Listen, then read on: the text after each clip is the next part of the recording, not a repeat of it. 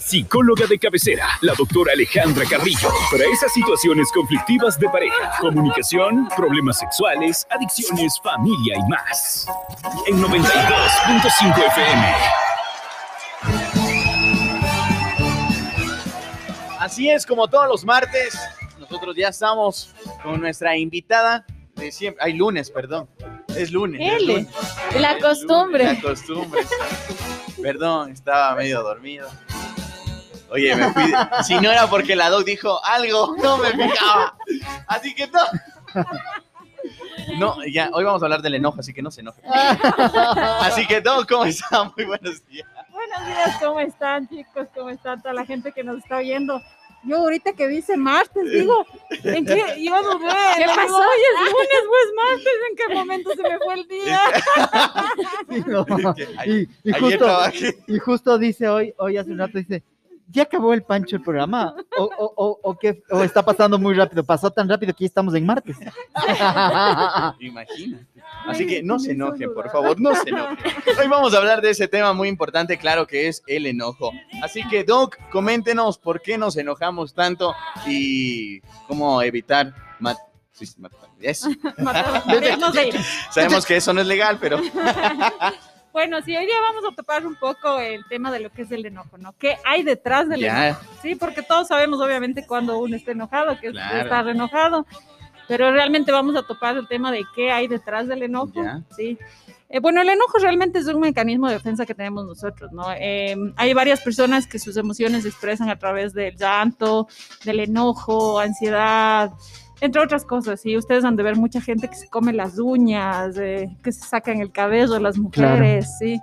Entonces, son formas de que uno está sintiendo algo, no sabe expresar, entonces lo expresa a través del enojo, ¿sí? Lamentablemente las repercusiones que hay a través del enojo es justamente ahí a nivel físico y psicológico, ¿no? El físico, eh, muchas de las personas, yo hay veces vienen mis pacientes y les digo, oiga, ¿y no has sentido tal cosa a nivel físico? Y me dice, sí, dice, tengo una acidez, me duele el estómago, ya. Esas son personas que no pueden a través de su, de su comunicación, a través del habla, no pueden expresar lo que sienten. Entonces el cuerpo es el que siente y empieza justo, eh, empiezan ya ácidos en el cuerpo, en el estómago. Entonces ahí vienen las famosas úlceras, la famosa gastritis. Hay veces no tiene mucho que ver con la alimentación, sino también la parte psicológica. Sí, Ya. tiene mucho que ver. Hay personas que, por ejemplo, yo les comento, les estaba comentando hace un ratito que ando estresada con unas cosas ahí personales. Y claro, yo tengo a nivel cervical, me duele mucho lo que es, me da migrañas, ¿Ya? porque justamente el estrés se acumula y el cuerpo reacciona. Claro. ¿sí? Entonces, cuando uno está estresado, hay mucha gente que ustedes han de ver eh, con esto del COVID mismo, eh, en la pandemia, cuántas peleas había en casa, ¿no? Porque uno reventaba del enojo, era el enojo de no poder salir, de no poder trabajar, la parte económica. Entonces, ¿qué hacíamos?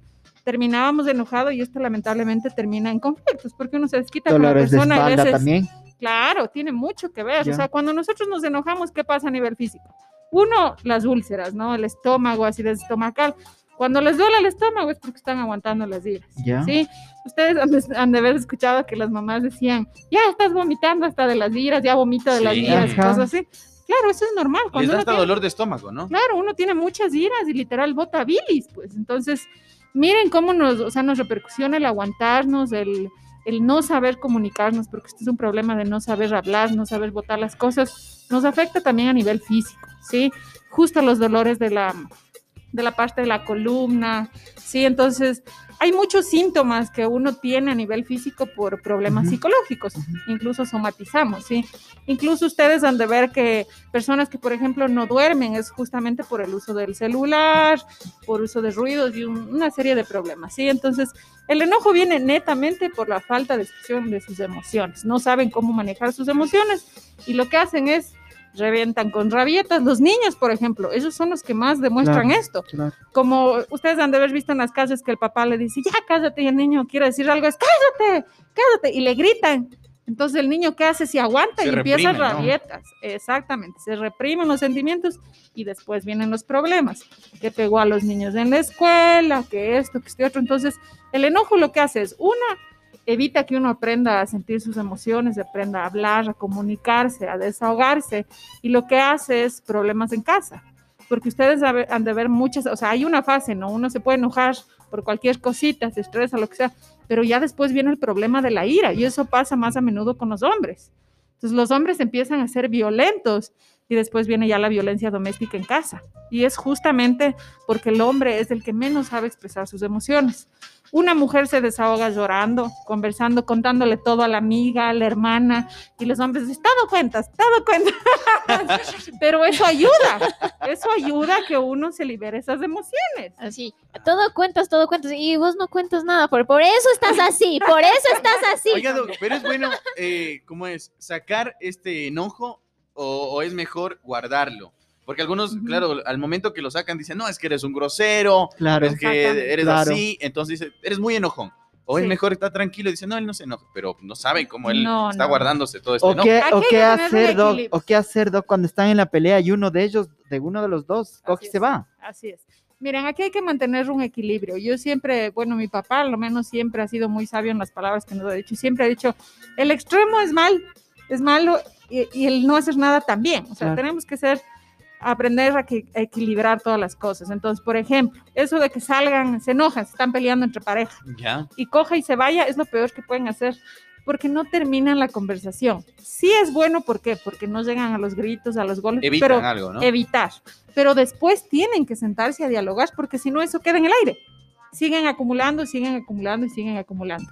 Sí, entonces después de que ustedes eviten tener ese problema, siéntense a conversar a nivel de pareja, a nivel sea, de hijos igual. Es bueno irse, pero después volver a conversar. Tienen que finalizar y conversar porque si no, no sirve de nada. Sí, siempre el que es más inteligente es el que va a ceder.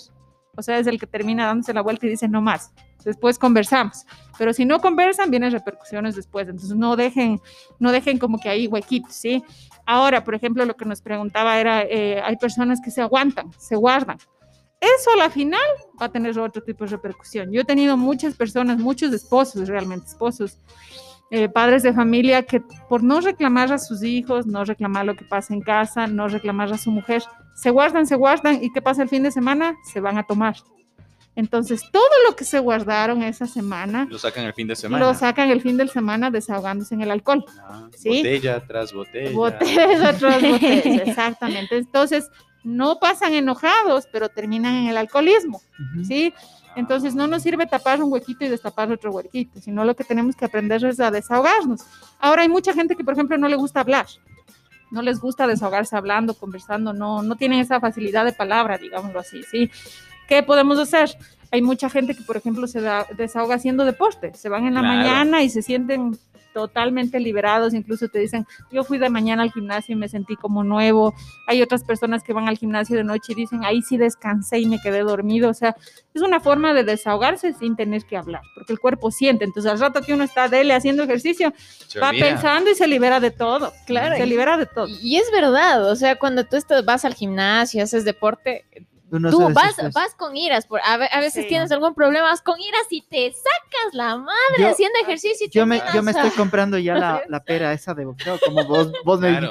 Ya, exacto. eso, es mi- eh, eso me va a comprar hoy. Sí, sí, Doc, porque verá, Sí, eh, sí. le, le comento, ¿no? Eh, yo tenía iras, yo tenía enojo. No, mentira. No, Tenía un tenía, problema yo tenía un problema de enojo. No, entonces, no, no, sino que era como muy estresante, eh, como usted dice, el sacar este enojo, ¿no? Entonces, lo que yo realicé, o lo que yo hice, fue comprarme un saco y, De box. de box y sacar todo lo que tenía en mi cuerpo. Creo que eso está bien, ¿no? Sí, realmente saben que yo, eh, hay estudios ¿no? que, que comparan esto y los respaldan. Yo a muchos chicos que tienen problemas, adolescentes netamente, adolescentes que han venido con problemas de adicciones, con problemas de, de conducta, yo les he mandado a hacer kickboxing. Ya. Y eso les ha ayudado muchísimo, porque ayuda. justo toda la ira, todo el enojo, al rato Se que sacan, golpean, ajá. se sacan el aire también y también mentalmente se desahogan porque Sí. no saben cómo comunicar los problemas que tienen. Hay mujeres que, por ejemplo, se desahogan cocinando. Cuando se sienten tristes, hacen un, pa- un pastelito, cuando están felices, hacen comida y es una forma de desahogo. Entonces, lo que yo les, la recomendación netamente que les doy es cuando ustedes estén estresados, enojados, ansiosos, eh, no puedan Hagan algo. Hagan alguna actividad que les gusta, que han dejado de hacer, ¿sí? Porque hay veces que cuando uno tiene tantas cosas encima, no se preocupa de uno mismo, o sea, la verdad uno se descuida de uno mismo. Hay gente, hay mujeres que, por ejemplo, van al salón de belleza y cuando les pintan y eso se sienten bien, Claro. se sienten bien. Ustedes han de ver mucha gente que, por ejemplo, en problemas de fase de duelo perdieron a, a un ser querido, lo primero que hacen las mujeres es trin, irse a acostar el cabello. ¿Sí? Es Porque es una forma, exacto, es una forma de liberarse. Los tatuajes, por ejemplo, es algo súper interesante. Yo, yo, una amiga mía hizo una tesis acerca del- de, de esto de los tatuajes y claro, yo le ayudaba y leía, o sea, me encantó el tema que ella hizo, ¿no? Y el tatuaje tiene, tiene que ver mucho con la parte del psiquis y la simbólica, porque cada que uno se hace un tatuaje está marcando algo que pasó en ese momento de su Claro. vida. Sí. Claro. Y si todos los que tenemos tatuajes se ponen a pensar, dicen, sí, yo me tatué cuando tal cosa pasó. Sí, entonces todas las repercusiones que tiene nuestra mente a nivel de salud mental recaen siempre en la parte física. ¿sí? Siempre va a recaer y obviamente a las personas que nos rodean. Claro. ¿sí? Entonces uno tiene que encontrar formas de cómo liberar este enojo, cómo liberar la ira. Y lo más recomendable, recomendable a estas personas es justo ir a hacer ejercicio, deporte, algo fuerte, algo Ah, que sacuda, porque la ira es justamente eso, ¿no? Doc, Enojo, es en- no saber cómo. Y en cuanto a hombres o mujeres, ¿quién es más Enojón. Más enojón. El hombre es el que más se guarda y reacciona fuerte. O sea, la mujer puede decir, en ese rato se enoja y después le pasa a la mujer. A la mujer le pasa, es más fácil. Y, y- y Pero de el esas, hombre reprime. y de esas guarda. mujeres que no les pasa y se acuerdan durante toda la vida las cosas que Eh, pasaron, esos Eso son- es rencor. Eso se Eso- llama disco duro de 16 gigabytes. que se acuerdan todo lo que pasó. Eso ya no tiene que ver con, la, con Eso ya es rencor. Realmente eso ya justo tiene que ver ya con el, con el rencor, con personas que son ya, eh, son personas que justamente no, no olvidan fácilmente, tienen resentimientos y no Mm. tienen Pero que se ver- Buena pues. memoria. Se enojan, sí, o sea, es parte Póngase, del enojo. están pero en una no pelea y vuelven a, a- a decir cosas del pasado porque, porque Claro, viene el es. enojo otra vez. resentimiento y caen en el enojo otra vez. Claro. ¿sí? Entonces ahí ¿Qué esas hacen personas, ahí esas personas? esas personas, cuando es a nivel de pareja, lo que yo les recomiendo es hacer terapia de pareja netamente porque eh, justamente no se olvidan. Cuando están peleando, lo primero que sale, pero es que vos hiciste eso y te acuerdas. Y es justamente lo que estábamos diciendo antes. Coge el uno, se va y nunca aclararon la situación. Entonces eso queda al flote siempre. Entonces no se dan un tiempo para sentarse y conversar y decir, esto fue así. Claro. Eso la verdad también pasa mucho cuando hay... Pero supuestamente, engaños, pero supuestamente varias, eh, varias parejas ya hablan del tema y en otra pelea vuelven a hacer lo mismo, vuelven es- a recaer en la, en la misma cosa que ya hablaron. Eso es y justamente, sigue como, el eso es enojo. justamente como los golpes. Ya hablan, nunca más te voy a, pegar, a, a A pegar. pegar. Así, de- así es. Claro. y Esta es la última y después, ¡pum! Y es justamente porque no logran hacer, no tienen una terapia, no tienen algo adecuado que les ayude. Porque cuando ya la relación se vuelve tóxica, necesitan de ayuda. No pueden salir de ellos mismos. Porque les pega una vez, la perdonan y otra vez. Y sigue así. Sigue y toda la vida podrán seguir así. Que eso no va a tener solución siempre y cuando Ahí haya una guía terapia de profesional pareja, que los les dos. ayude. ¿Los claro. dos o solo lo uno? En la terapia de pareja hay un mito, ¿sí? Creen que porque decimos pareja, tienen que ir los dos. No es así. La terapia de pareja se puede hacer solamente con una de las dos personas que desee cambiar. Y también se controla todo esto que es el enojo, ¿no? También tiene mucho Sí. que ver. En las parejas justamente vamos a presenciar eso. Ustedes han de ver más de una vez en la calle que se lanzan Claro. celulares. Parece, ya, mi amor, ya pasó, ya. Solo fue la vela, ya. Sí, Ya vamos, sí. vamos a curarte la ceja. Sí, yo he tenido casos increíbles que hay veces yo he tenido que poner denuncias en fiscalía porque he tenido hombres que literal les han cogido el cabello a las mujeres y les van arrastrando con el carro prendido. He tenido gente que embarazadas les ha hecho rodar gradas y ya hay cosas que hay que poner en denuncia, ¿no? Yo tuve un padre de familia que una vez le rompió el brazo a un hijo de las iras que tenía, no logró controlarse, se puso como loco y reventó. Y yo, cuando me fui a los antecedentes, la esposa me decía, él ni siquiera grita en la casa, nunca nos dice nada, nunca se queja, hasta que pasó algo fuerte y. ¡boom! Reventó, ¿sí? Las personas que se guardan esto son las que tienen más problemas a futuro. So, uno tiene que desahogarse como sea, tiene que uno hablar, reírse a forma de chiste, pero necesitamos desahogarnos porque mientras más nos guardemos, justo ahí vienen los problemas. Hemos escuchado bastante que hay esto de los tiroteos en Estados Sí. Unidos, Sí, por sí, sí, ejemplo. sí. Yo no sé si se acuerdan el que hubo hace años que mató como a veintipicos En un colegio. que fue en Arkansas, Arkansas. ajá. Cuando hicieron la investigación de qué pasó con este chico, el chico sufría de bullying. Ajá. Todos los compañeros, profesores se burlaban. burlaban, Ay, de no. él. Se enojó, llegó y les metió bala a todos. Claro. Y él era una persona, los papás decían que era súper pacífico. Ah. Y todos se burlaban de él. Hasta que no aguantó más, y lastimosamente pasó lo que pasó. Claro, hay, hay una película acá sobre. Salió la sobre película ello, sobre él, sí, película, sí, sí, y, ahí- y es lo que usted dice, Doc. Él se, se guardaba todo, ¿no? sí. Mientras las demás personas hablaban mucho de aquello. Doc, eh, ¿cuál sería este mensaje para tanto hombres como para mujeres que nos están escuchando y que tal vez eh, se están guardando este enojo o le están reprimiendo? ¿Cuál sería la- el mensaje que usted les daría para que no lo hagan, y, pero lo saquen, pero de una manera buena? Así es. Bueno, la recomendación es, miren, yo les recomiendo mucho que hagan, hay veces a la gente no le gusta hacer, pero cuando uno ve es mucho más práctico. Cojan un papelito y anoten, a ver, ¿qué es lo que me está afectando? ¿Por qué estoy tan enojada, tan estresada? A ver, si es la parte económica, si es la parte de hijos, y vayan tachando o poniendo al lado un asterisco, a ver, ¿cómo lo puedo resolver? Porque cuando uno ve un papel, dice, ah, esto no fue tan grave, o ah, por aquí puedo empezar, o ah, esta es la solución. Sí, porque hay veces uno piensa, o les debe de pasar a muchos que uno se levanta a la madrugada y piensa y piensa, y en la mañana dice, ¿cómo era? Ya resolví ayer de noche, ¿qué, qué estaba pensando? Y ya no nos acordamos. Como, como ¿sí? ahorita, que digo martes, digo, ah, no, lunes. Algo así. Entonces, ¿qué mejor manera de coger, anotar, ya. reflexionar? Y aunque no crean, eso les va a ayudar a liberarse mucho. Se van a sentir más tranquilos y les va a dar como que una esperanza futuro de, a ver, esto voy a hacer.